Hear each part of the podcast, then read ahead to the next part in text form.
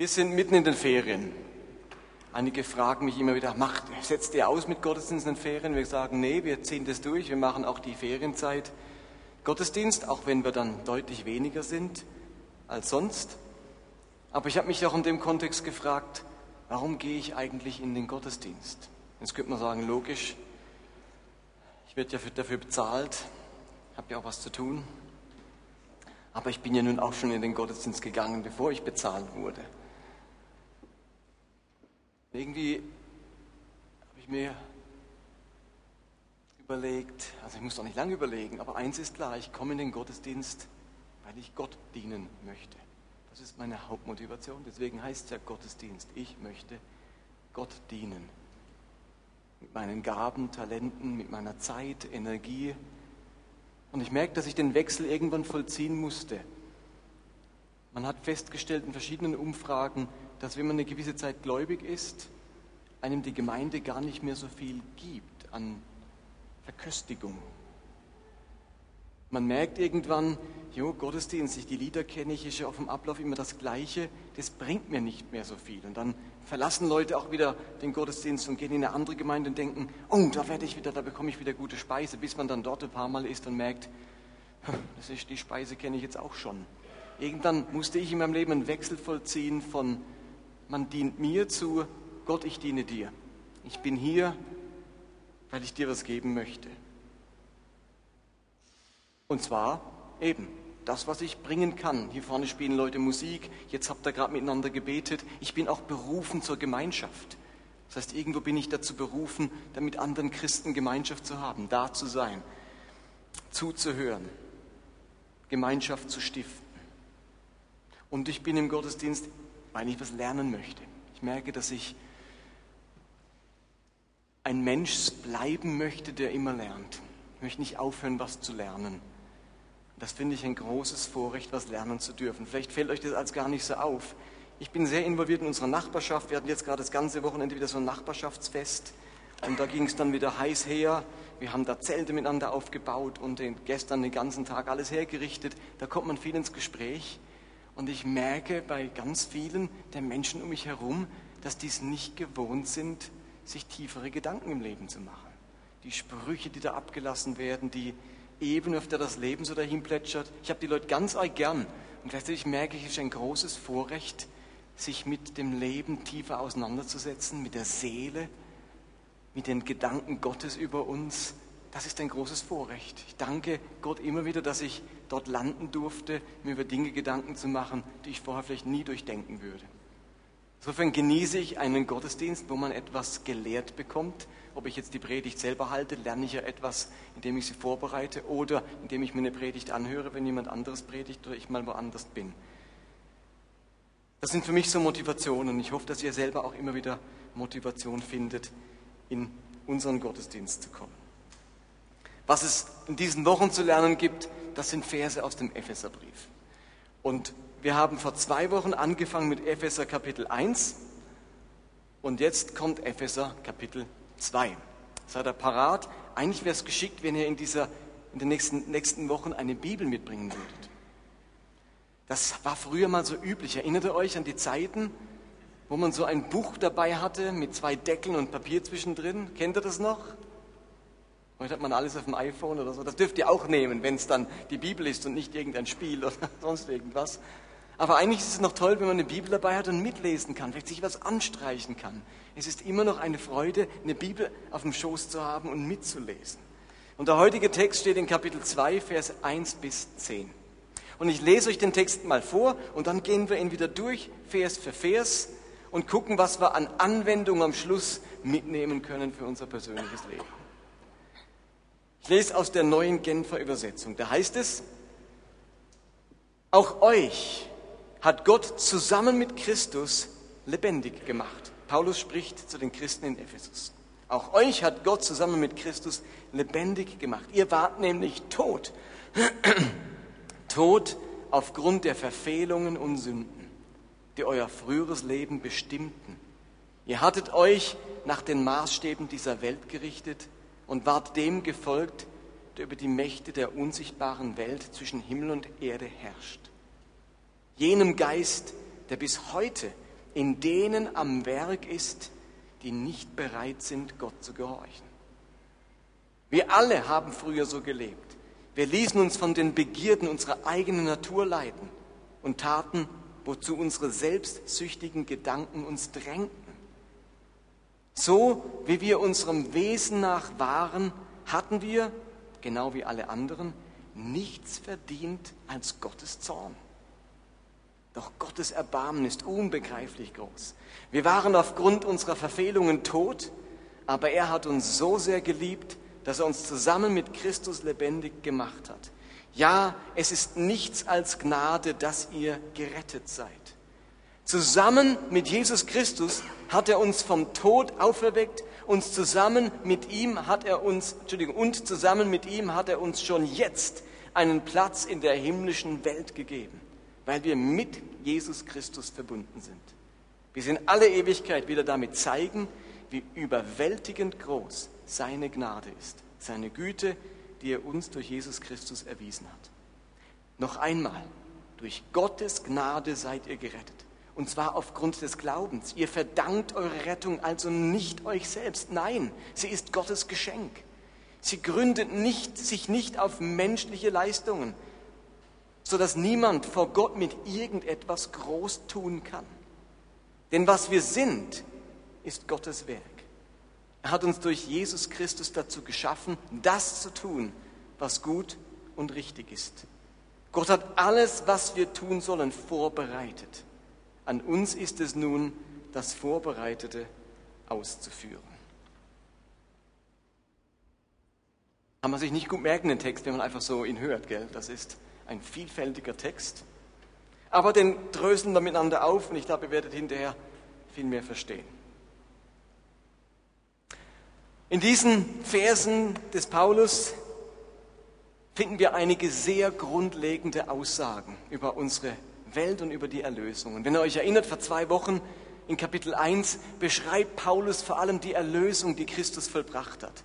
Er beschreibt, was Jesus getan hat, wie herrlich und lobenswert das war. Er, beschreibte, er beschrieb in Kapitel 1, welche Hoffnung es nun auf dieser Welt gibt und dass eines Tages alles sich Christus unterordnet. Das war so der Zusammenhang von Kapitel 1. Diese unglaublich großartige Erlösung. Am Schluss wird alles mit Gott versöhnt und Christus untergeordnet. So großartig ist diese Erlösung. Und in diesen Versen, in diesem Kapitel, schaut Paulus sich nun den Zustand des Menschen und der Welt ein wenig genauer an. Er guckt es in Kapitel 2, wie sieht es denn eigentlich aus in dieser Welt? Wie sieht es denn eigentlich aus mit diesen Menschen angesichts dieser großartigen Erlösung? Und die erste Aussage, die er dann macht, eine sehr radikale Aussage, ist nämlich Vers 1, auch euch hat Gott zusammen mit Christus lebendig gemacht, ihr wart nämlich tot. Tot aufgrund der Verfehlungen und Sünden. Man könnte auch übersetzen, ganz simpel, auch ihr wart früher tot aufgrund eurer Sünden. Auch ihr wart früher tot. Paulus sagt hier, dass Menschen vor ihrer Errettung und Erlösung tot waren. Nun hat Paulus ja nicht so viele Zombiefilme angeschaut und gedacht, die Menschen waren früher wie Zombies, eigentlich tot und sind doch umhergewandelt. Paulus denkt an etwas anderes. Was meint Paulus, wenn er sagt, wir waren einmal tot? Die Bibel unterscheidet immer wieder zwischen dem inneren und dem äußeren Menschen. Zwischen Seele und Leib. Immer wieder macht sie diese Unterscheidung. Wir Menschen bestehen aus zwei Teilen, einem inneren Menschen und einem äußeren Menschen. Und dann wird definiert, was da dazugehört und das wird an verschiedenen Stellen beschrieben. Aber auf alle Fälle gibt es so etwas wie den Kern des Menschen, sein Innerstes und das Äußere. Und das Äußere ist nicht einfach nur der Körper, sondern da, da gehört mehr dazu, auch, auch Verhalten und und die Kultur eines Menschen, verschiedene Dinge, aber es gibt einen inneren und einen äußeren Menschen. Und was Paulus hier behauptet ist, dass das Innere, die Seele oder der Geist eines Menschen tot ist, solange er nicht von Gott errettet und damit auferweckt wurde. Woher hat Paulus diesen Gedanken? Wie kommt Paulus darauf, dass Menschen vor ihrer Erlösung tot sind? Das fängt nämlich schon an bei der Schöpfung.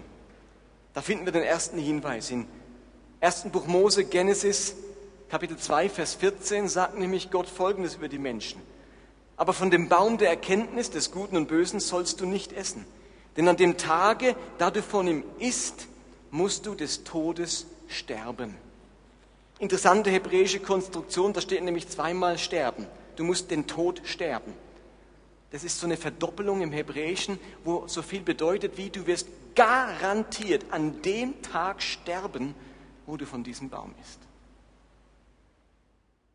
Und nun hat ja Adam und Eva haben von diesem Baum gegessen und die Frage ist, sind sie denn gestorben an dem Tag? Natürlich sind sie nicht gestorben. Adam lebte danach noch lange Zeit und Eva. Und doch sagt Gott, garantiert sterbt ihr, werdet ihr sterben an diesem Tag. Gott hat es ja nicht nötig, leere Drohungen auszusprechen. Ihr werdet sterben. Na, essen Sie, oh, ich lebe noch. Gott, war wieder mal eine leere Drohung, jetzt kenne ich dich. Wenn du was sagst, trifft sowieso nicht ein. Diesen Akzent wollte Gott sicher nicht setzen am Anfang dieser Welt. Diese Menschen sind tatsächlich gestorben. In Gottes Augen sind wir seither tot.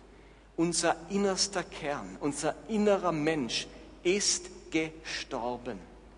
Habt ihr das gehört? Er ist gestorben. Wenn man nicht erlöst ist von Christus, dann ist der innerste Kern eines Menschen, der innere Mensch, der Geist eines Menschen tot. Jesus selber sagt in Matthäus 8, folge du mir und lass die Toten ihre Toten begraben. Auch hier redet er nicht von Zombies, sondern das sind lebendige Menschen und doch nennt Jesus sie tote Menschen.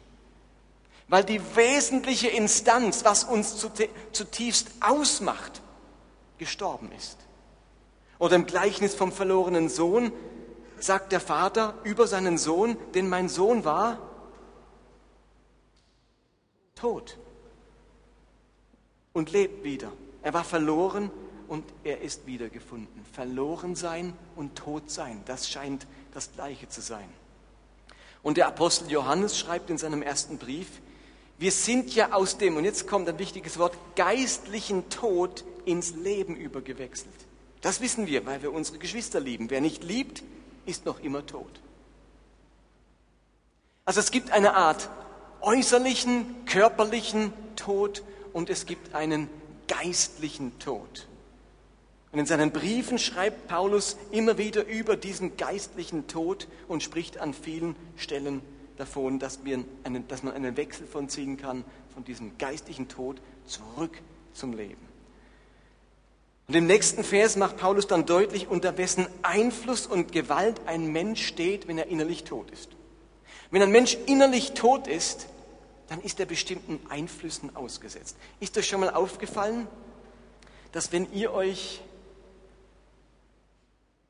ins Gras legen würdet oder draußen campiert für zwei Wochen jetzt in den Ferien, dass ihr nach diesen zwei Wochen nicht von Maden aufgefressen seid.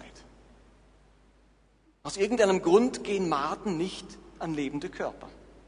Sie klettern vielleicht über euch drüber auf dem Weg zu irgendeinem Aas, aber sie machen bei euch nicht Halt.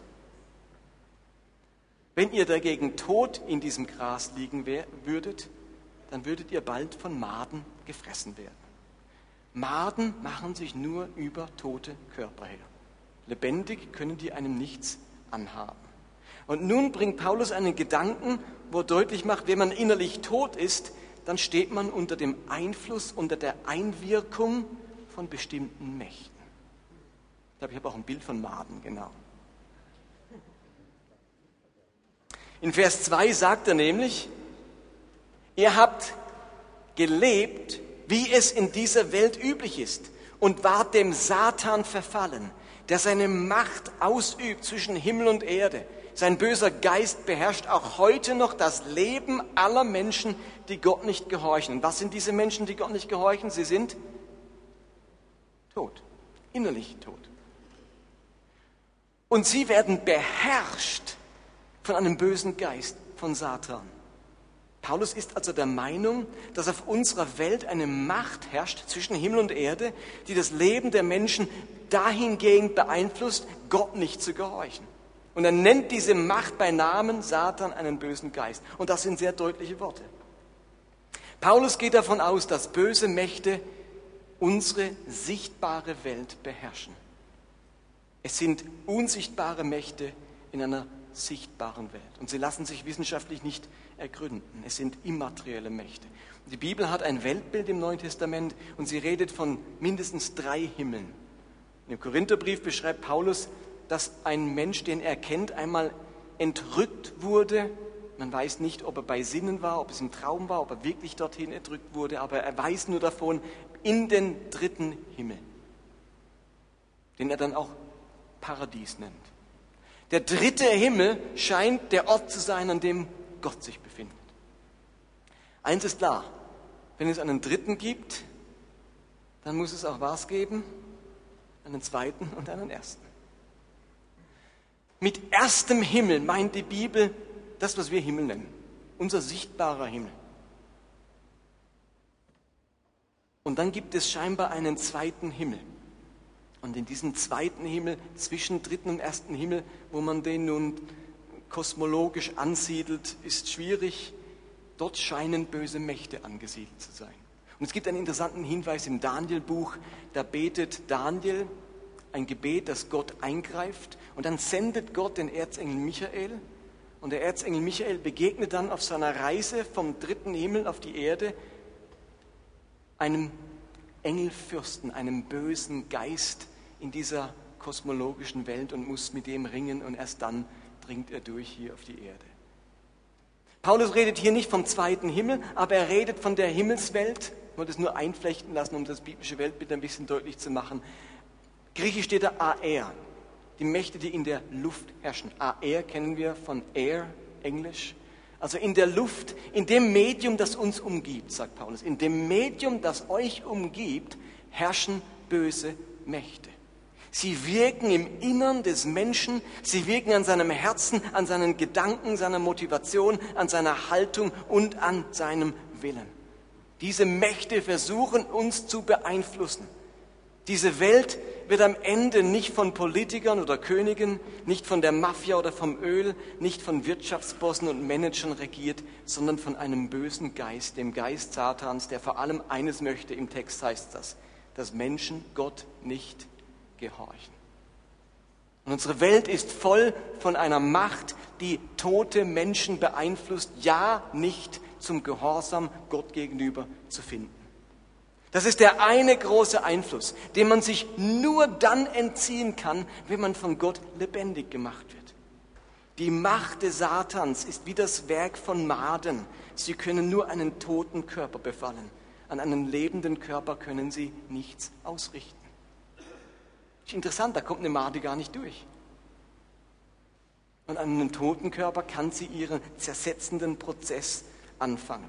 Aber Menschen, die tot sind, stehen nicht nur unter diesem ersten Einfluss des Satans, sie stehen auch unter einem zweiten Einfluss. Und der wird in Vers 3 und Vers 4 geschildert. Da heißt es, so wie sie haben wir alle früher gelebt. Wir haben uns von unseren selbstsüchtigen Wünschen leiten lassen und getan, was unsere Triebe und Sinne verlangten. Darum waren wir wie alle anderen Menschen nach unserer ganzen Wesensart dem Strafgericht Gottes verfallen.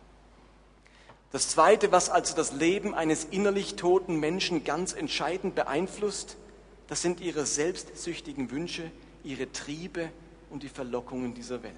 Ganz einfach gesagt, der zweite Einfluss ist die Macht der Sünde. Triebe, Verlockungen. In jedem Menschen steckt diese Anlage zum Bösen und zur Sünde, der Hang zum Egoismus, die Neigung zur Selbstsucht, der Trieb, ich zuerst. Und ein totes Inneres hat keine Widerstandskraft gegen diese Kräfte des Egoismus. Man ist ihnen schutzlos ausgeliefert. Und unsere Welt malt ein Bild von diesem Zustand. Also im biblischen Sinne innerlich tot zu sein, aufgrund der Sünde tot zu sein, bedeutet, zwei ganz starken Mächten im Leben ausgeliefert zu sein. Der Macht Satans der Menschen davon abhält, Gottes, Gott gehorsam zu sein und der Macht der Sünde, die Gottes Zorn über uns bringt. Und das ist der Zustand eines jeden Menschen, der Gott nicht kennt. Klingt bisher pessimistisch, bedrohlich. Jetzt kommt aber Paulus mit Vers 5. Und da kehrt er zurück zu dieser grandiosen Beschreibung der Gnade Gottes, die alles verändern kann. Und da heißt es, Vers 5, doch Gottes Erbarmen ist unbegreiflich groß. Wir waren aufgrund unserer Verfehlungen tot, aber er hat uns so sehr geliebt, dass er uns zusammen mit Christus lebendig gemacht hat. Ja, es ist nichts als Gnade, dass ihr gerettet seid. Als Jesus vor 2000 Jahren vom Tod auferstand und damit die gesamte Macht der Sünde und des Teufels gebrochen wurde, da wurden gleichzeitig die Menschen, die sich Gott anvertrauten, innerlich mit auferweckt. Diese innerliche Auferstehung, die ist eben erst möglich, seitdem Christus auferstanden ist. Er ist der Erstling der Auferstehung. Und seitdem Christus auferstanden ist, können Menschen jetzt innerlich eine Auferstehung erleben. Deswegen kann die Bibel immer wieder davon sprechen, dass wir schon auferstanden sind, dass wir mit ihm auferstanden sind. Und wir alle denken, wie kann ich denn mit Christus auferstanden sein, wenn ich noch gar nicht gestorben bin? Wir sind eben gestorben, nicht körperlich, sondern innerlich, unser innerlicher Mensch und der Kern unseres Daseins, der ist gestorben. Und wenn du frisch geboren wirst, bist du schon tot geboren. Jeder Mensch ist eine geistliche Totgeburt. Ist euch das bewusst? Jeder neue Erdenbürger ist eine geistliche Totgeburt. Und er wird nur lebendig, indem Christus ihn mit auferweckt oder Gott ihn mit auferweckt, so wie er Christus auferweckt hat. Und ein Mensch kann körperlich Weltrekorde aufstellen, hohe Leistungen vollbringen. Er ist trotzdem innerlich tot. Und jetzt sagt Paulus, bei euch hat sich das geändert. Ihr wurde zusammen mit Christus lebendig gemacht. Und jetzt wird Paulus nicht müde, in den nächsten Versen den Geschenkcharakter dieser inneren Auferstehung, dieser Wiederbelebung zu betonen. Die Befreiung von diesen Mächten, die Auferstehung unseres toten Geistes, das sind Geschenke der Gnade Gottes. Deswegen heißt, wie haben wir gerade gelesen, ja, es ist nichts als Gnade, dass ihr gerettet seid. Und ein paar Verse später, Vers 8 und 9, sagt dann Paulus, eure Rettung ist wirklich reine Gnade und ihr empfangt sie allein durch den Glauben. Ihr selbst habt wie viel dazu beigetragen? Wie viel? Nichts. Wie viel ist nichts? Ist nichts ein bisschen? ist ein bisschen mehr als nichts. Nichts ist nichts. Wir haben nichts zu dieser Erlösung beigetragen. Sie ist Gottes Geschenk. Ihr habt sie nicht durch irgendein Tun verdient, denn niemand soll sich mit irgendetwas rühmen können. Das denkt ihr, alles klar, aber ihr, ihr versteht wahrscheinlich noch nicht die Tragweite dieses Verses. Dieser Vers gibt Anlass zu theologischen Streitigkeiten seit fast 2000 Jahren. Warum? Weil Menschen sich nicht einig sind, wie viel nichts ist.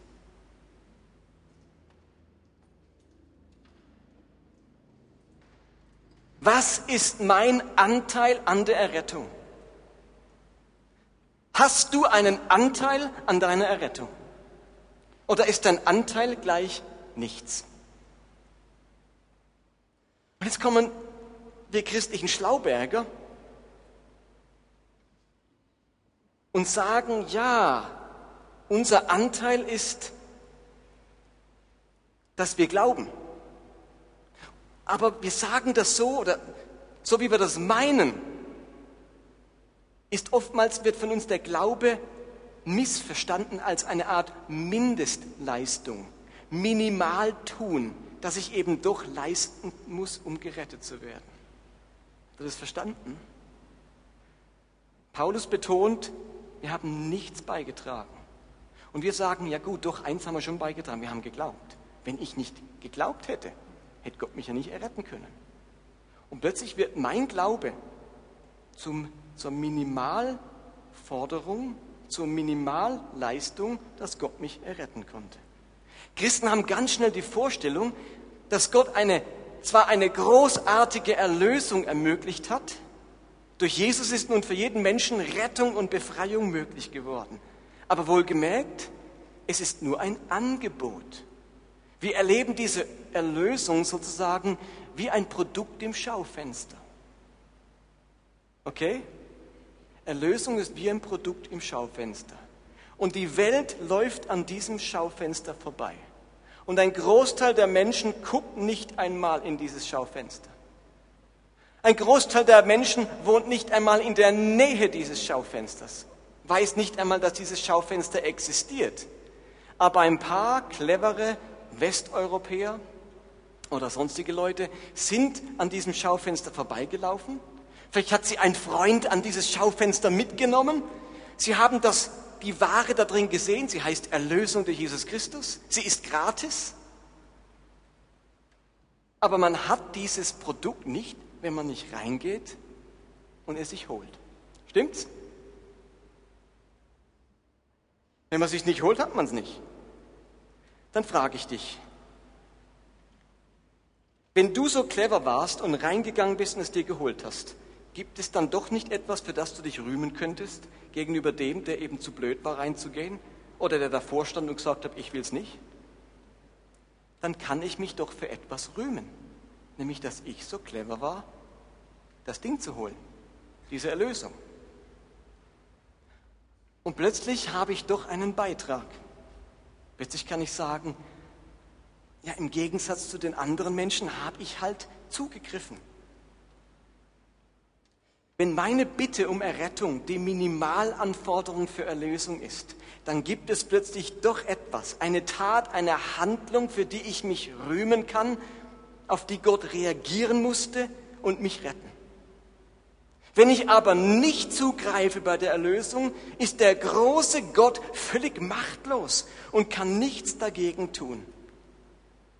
Am Ende ist diese ganze Erlösung die Jesus sein Leben gekostet hat, von einer Sache abhängig. Von deinem kleinen Willen. Und wisst ihr, was das Problem ist bei diesem Willen? Kann ein Toter etwas wollen?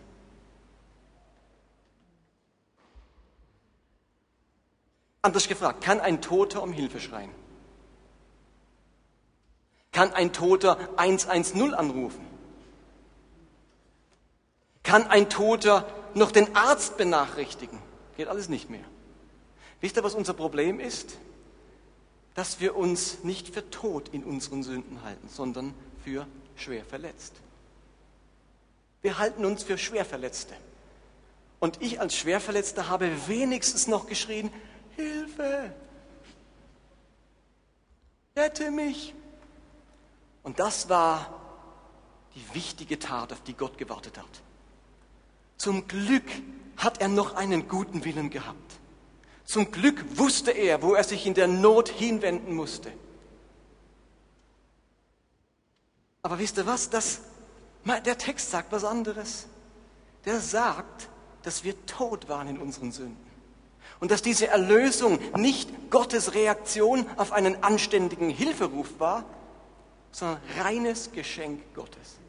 Und dass wir nichts dazu beitragen konnten. Könnte es nicht sein, dass dein Ruf, rette mich, bereits die Konsequenz davon war, dass Gott dich, dass Gott schon ein paar Herzmassagen bei dir gemacht hat und du wiederbelebt wurdest? Versteht ihr, für uns ist Glaube unsere Aktion, auf die Gott reagieren muss. Und dieser arme Gott, ist so darauf angewiesen, dass wir aktiv werden. Der aktive Mensch mit seinem tollen Willen, eigentlich ist er ja tot, hat mich gerufen, oh, und ich bin dankbar, dass ich jetzt reagieren kann. Ich würde sagen, so wie ich viele Texte im Neuen Testament verstehe und auch diesen Text war es genau andersrum. Der aktive Gott hat gerettet und ruft und weckt Menschen vom Tode auf. Und dieser aufgeweckte Mensch ist jetzt in der Lage, eines zu tun. Er kann diesem ihn wiederbelebenden himmlischen Arzt vertrauen. Er vertraut dem, dass das gut wird, was der macht. Und wisst ihr, wie man Vertrauen griechisch nennt? Oder wie man Vertrauen auch noch nennt in der Bibel? Glaube. Glaube. Unser Glaube war nicht die Aktion, auf die Gott mit Erlösung reagiert hat, sondern Gott hat erlöst und wir haben mit Glauben reagiert. Und jetzt werdet ihr sofort sagen, aber Martin, was ist denn mit freien Willen? Und predigst du gerade die Prädestination, dass Gott ein paar rettet und ein paar lässt er einfach liegen? Das war das Problem der Kirchengeschichte. Dass sie aus diesen Texten sofort diese Frage gestellt haben und versucht haben, etwas zu klären, was man nicht beantworten kann. Ich weiß nicht, ob Gott vorherbestimmt und ich weiß nur eins, ich war tot in meinen Sünden. Und mich interessiert die Frage der Prädestination nicht. Mich interessiert nur eins, dass mein Gott der Aktive ist und nicht der Reaktive. Gott reagiert nicht auf diese Welt, er agiert in dieser Welt. Gott hat nicht Jesus gesandt, weil genug, wie macht ihr das in der Schweiz, genug Unterschriften zusammenkamen. Und jetzt kommt es zur Abstimmung. Genug Menschen wollten irgendwie eine Erlösung, sagt Gott, oh, jetzt müssen wir eingreifen. Engel, jetzt, ich kann nicht mehr länger warten. Es sind so viele inzwischen Zeit, jetzt müssen wir was machen.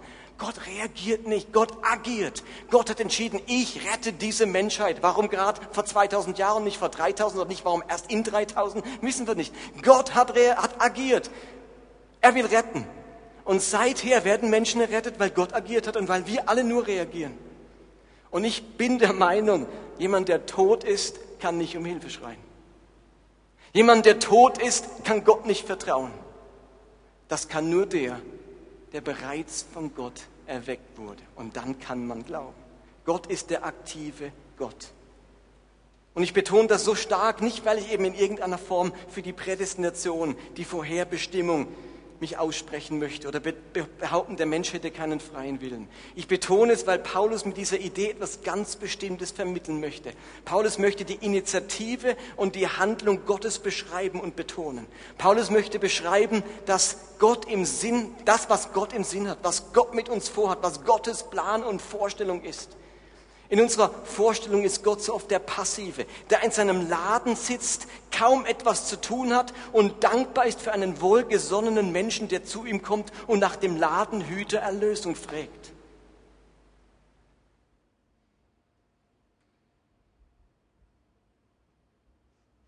Gott hat vor 2000 Jahren nicht eine Erlösung fabriziert, mit der Hoffnung, dass irgendwann einmal anständige Menschen, die mit ihrem gesunden freien Willen dann zu seinen Abnehmern zählen.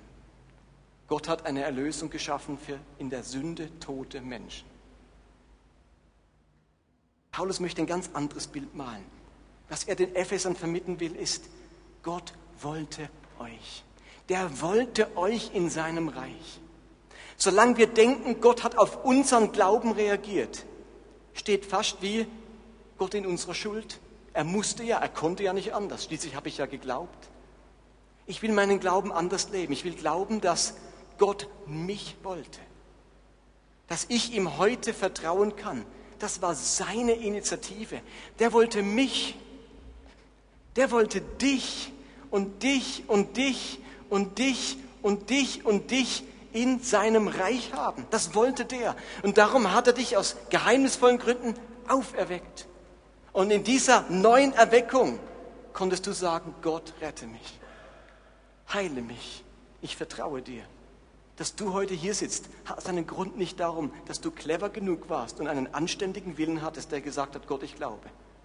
Sondern dass du heute hier sitzt, ist, dass Gott dich wollte und dich ausgesucht hat. Von diesen sechs Milliarden weil er dich in seinem Reich wollte und einen Plan hat. Und der Plan ist dann Vers 10, das ist der schönste Vers von allen. Aber versteht ihr das?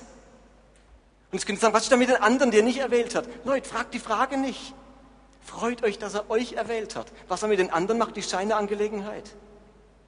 Freu dich, dass er dich gewählt hat und dich erweckt hat und lebendig gemacht hat. Letzten zwei Verse. Vers 6. Er hat nämlich mit diesen Menschen, die er ausgewählt hat, die er errettet hat, wo er Initiative ergriffen hat, mit denen macht er etwas. Das beschreibt dann Vers 6 und Vers 10. Zusammen mit Jesus Christus hat er uns vom Tod auferweckt. Und zusammen mit ihm hat er uns schon jetzt einen Platz in der himmlischen Welt gegeben, weil wir mit Jesus Christus verbunden sind. Also nachdem wir jetzt innerlich auferweckt wurden, hat Gott etwas mit unserem Leben vor. Das Erste war, dass er uns ganz mit Christus verbunden hat. Wörtlich steht in Vers 6, er hat uns mit auferweckt und mitsitzen lassen in der Himmelswelt in Christus Jesus. Also das Erste haben wir ja die ganze Zeit darüber geredet, er hat uns mit auferweckt. Innerlich wurden wir mit Christus auferweckt. Jetzt lebst du wieder innerlich. Jetzt kommt die zweite Sache, die er gemacht hat. Er hat dich mitsitzen lassen mit Christus an himmlischen Örtern. Griechisch synkatizo. Ganz wörtlich zusammen sitzen. Erinnert euch an eure Schulzeit. Wer von euch hatte jemanden, mit dem er unbedingt immer zusammensitzen wollte? So in der Grundschule. Also ich habe das bei meinen Schülern andauernd. Jede Stunde komme ich ins Klassenzimmer und irgendwelche Schüler fragen mich, Herr Benz, darf ich mit dir heute zusammensitzen? Es scheint den Schülern so wichtig zu sein, mit wem sie zusammensitzen dürfen. Kennt ihr das, ihr Lehrer? Und ich bin ja nicht Klassenlehrer, ich bin ja nur Fachlehrer. Und der Klassenlehrer, der macht ja immer eine Sitzordnung. Und die klebt dann vorne am Pult. Und der die hat ja einen Grund, diese Sitzordnung. Weil nämlich, wenn die zwei zusammensitzen, dann ist Halligalli in dieser Ecke. Hat ja einen Grund, warum die nicht zusammensitzen. Und dann denken sie, der dumme Herr Benz, der kommt nur einmal in die Schule in der Woche. Dann fragen wir, Herr Benz, dürfen wir zusammensitzen? Dann gucke ich mir den Sitzplan an und sage, da steht auf dem Sitzplan, neben wem sitzt du? Äh, aber die ist heute nicht da, kann dann die andere zu mir sitzen? Kennst du das, Gisela? Es bedeutet Leuten viel, mit jemandem zusammenzusitzen. Weil mit dem, wo man zusammensitzt, das ist mein Banknachbar. Mit ihm mache ich dann die Gruppenarbeit. Er ist mein Partner, von ihm schreibe ich ab. Ihr Lieben, wusstet ihr, dass ihr einen Sitznachbarn habt? Dass auf der himmlischen Sitzordnung etwas geschrieben steht? Wir alle haben den Banknachbar Jesus Christus, Synkatizo, zusammensitzen. Ja, du darfst mit Christus zusammensitzen. Wenn du Gott fragst, darf ich mit Jesus zusammensitzen? Dann sagt er, ja, du darfst. Das ist schon immer so vorgesehen. Auf dieser himmlischen Sitzordnung steht das seit Ewigkeit her, dass du neben Christus sitzt. Und wir sitzen nicht auf einer Schulbank, sondern unser Sitz ist ein Thron. Und dieser Thron steht jetzt schon im Himmel. Du bist Jesu Thronnachbar. Das ist der Gedanke hier. Er hat dich jetzt schon mit Christus zusammengesetzt. Nicht auf der Schulbank, sondern auf dem Thron im Himmel. Er sagt diesen Ephesern grad, ihr wart einmal tot, innerlich total tot. Nada, nichts verstanden, ihr habt auch keinen Beitrag, dass dieser Gott euch Epheser wollte, die bisher nur an irgendwelche Götzen geglaubt haben. Der hat euch wollen. Er hat euch innerlich lebendig gemacht. Ihr habt jetzt einen Geist, ein inneres Leben, das, das gab es vorher gar nicht. Aber nicht genug. Der hat euch gleichzeitig genommen und hat euch zum Banknachbar, zum Thronnachbar Jesu gemacht. Das ist eure Stellung. So dürft ihr euch fühlen, so dürft ihr leben, so dürft ihr durchs Leben gehen. Ihr habt Christus als euren Throngefährten. So dürfen wir über uns denken. Und dann schließt er in Vers 10 einen letzten Gedanken an, was Gott mit diesen Menschen macht, die er haben wollte.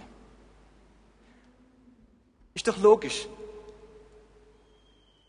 Wenn ihr Gott angefleht habt und Gott jetzt reagiert hat, hat dann Gott so einen großen Plan für euch? Wenn ihr sagt, Gott rette mich und Gott sagt, hu, noch einer, hu, hu, hat er noch Platz? Gucken wir ins Buch des Lebens, hat noch ein paar Seiten Platz. Also gut, nehmen wir den.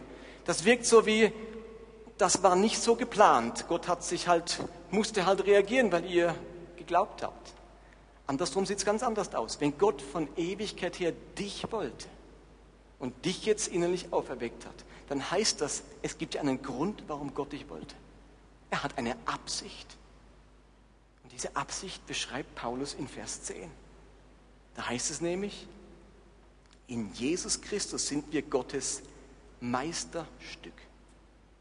Er hat uns geschaffen, dass wir gute Werke tun, gute Taten, die er für uns vorbereitet hat, damit wir sie in unserem Leben ausführen oder verwirklichen. Du bist innerlich auferweckt worden. Gott hat dir jetzt schon einen Platz bei Jesus im Himmel an seinen Thron gegeben. Das ist deine Stellung in dieser Welt. Und er nennt dich sein Meisterstück. Meisterstück. Wisst ihr, was ein Meisterstück ist? Wenn ein Meister, ein Handwerksmeister, seine Prüfung macht und er etwas ganz Besonderes machen muss, das ist dann sein Meisterstück. Das Beste, was ihm je gelungen ist. Das, was ihn zum Meister gemacht hat. Das, was man vorzeigen kann. Das, was man allen Prüfern zeigen kann und sie sagen, wow, das ist dein Meisterstück. Jetzt kriegst du deine Meisterurkunde. Wir sind Gottes Meisterstück. Du bist kein Zufall, du bist nicht irgendjemand und Gott hat es halt, weil du irgendwie geglaubt hast, hat er dich gerettet, aber mit dir kann man eigentlich nichts anfangen. Du bist ein totaler Chaot, zerbrochen in deinem Leben, verbogen und verdreht, geknickt, gebrochen. Was machen wir mit dem? Gott hat dich errettet, dich lebendig gemacht, weil du in seinen Augen sein Meisterstück. Das man überall zeigen kann, mit dem man jetzt etwas machen kann. Du bist Gottes Meisterstück. Und jetzt hat Gott diesem Meisterstück, mit dem hat er etwas vor. Er hat einen Plan, eine Absicht für unser Leben. Noch als wir tot in unseren Sünden waren, hatte Gott eine Vorstellung davon, wozu unser Leben angelegt ist. Gott hat damals schon von der Ewigkeit her die Werke, die Taten, die Handlungen und die Richtungen unseres Lebens gesehen, die aus unserem Leben ein heilbringendes und erfülltes Leben machen würden. Ein anderer Übersetzer schreibt, er hat sogar unsere guten Taten im Voraus geschaffen, damit sie nun in unserem Leben Wirklichkeit werden. Ich finde das einer der erfüllendsten Verse des ganzen Neuen Testaments. Mein Gott hat sich Gedanken über mein Leben gemacht. Er hat für mich gute Taten vorbereitet, im Voraus geplant, geschaffen, die jetzt Wirklichkeit werden dürfen in meinem Leben. Es gibt einen Plan für mein Leben. Es gibt eine Schatzkiste an guten Werken, die ich den Rest meines Lebens heben darf diese Schätze. Vielleicht soll ich einen Menschen heilen. Vielleicht soll ich einem Kind gute Grundlagen für sein Leben mitgeben. Vielleicht soll ich einer alten Dame beim Einkauf helfen oder eine Ehe retten oder selbst eine glückliche Ehe führen. Vielleicht soll ich jemanden zur Bekehrung bringen. Vielleicht soll ich mithelfen, jemand aus seiner Sucht zu befreien. Vielleicht soll ich einen Armen in der dritten Welt unterstützen einem Patenkind in Indien eine Ausbildung ermöglichen, einem Nachbarn ein freundliches Wort schenken, einen Arbeitskollegen ermutigen, einen gegangenen Freund würdevoll begraben. Die Liste ist endlos an guten Taten, die wir wie Schätze heben dürfen, die Gott vorbereitet hat. Der Himmel träumt davon, dass so ein Meisterstück einem anderen Menschen etwas Gutes tut. Der Himmel hat wie einen Plan, wie das aussehen soll. Und nun geschieht es. Der Moment X ist gekommen. Und dieser Mensch verwirklicht diesen Plan, indem er diese gute Tat tut. Die war kein Zufall, ihr Lieben, die muss auch nicht groß sein. Das kann auch eine ganz kleine Sache sein. Aber den Rest deines Lebens hat Gott für dich solche guten Taten vorbereitet und du darfst sie verwirklichen. Haben diese guten Taten irgendwas damit zu tun, ob du erlöst wirst oder nicht? Sind es irgendwie Zinsen, die ich bezahlen muss für das große Kapital der Erlösung? Hat damit überhaupt nichts zu tun. Diese guten Taten, die Gott vorbereitet hat, die stehen in keinem Zusammenhang mit der Errettung, die er mir geschenkt hat. Ich muss mich nicht im Nachhinein sozusagen bezahlen für die Errettung durch gute Werke. Nein, Gott wollte dich und hat dich lebendig gemacht, als du tot warst. Dann hat er dich mit Christus vereint. Er hat dich zum Meisterstück erklärt. Und er hat gesagt, jetzt habe ich hier einen Haufen guter Taten. Die darfst du verwirklichen. Die habe ich alles schon vorbereitet für dich. Dein Leben darf ein Abenteuer der guten Taten sein. Die gilt es zu entdecken. Die gilt es zu heben. Mein Leben gleicht einer Schatzsuche. Da hat einer im Voraus überall entlang meines Weges Schätze versteckt. Und ich darf nun auf meinem Lebensweg einen, einen Schatz nach dem anderen heben und verwirklichen, was Gott an Segen durch mein Leben schenken möchte. Und das finde ich ungeheuer ermutigend. Das gibt meinem Leben ungeheuer Bedeutung.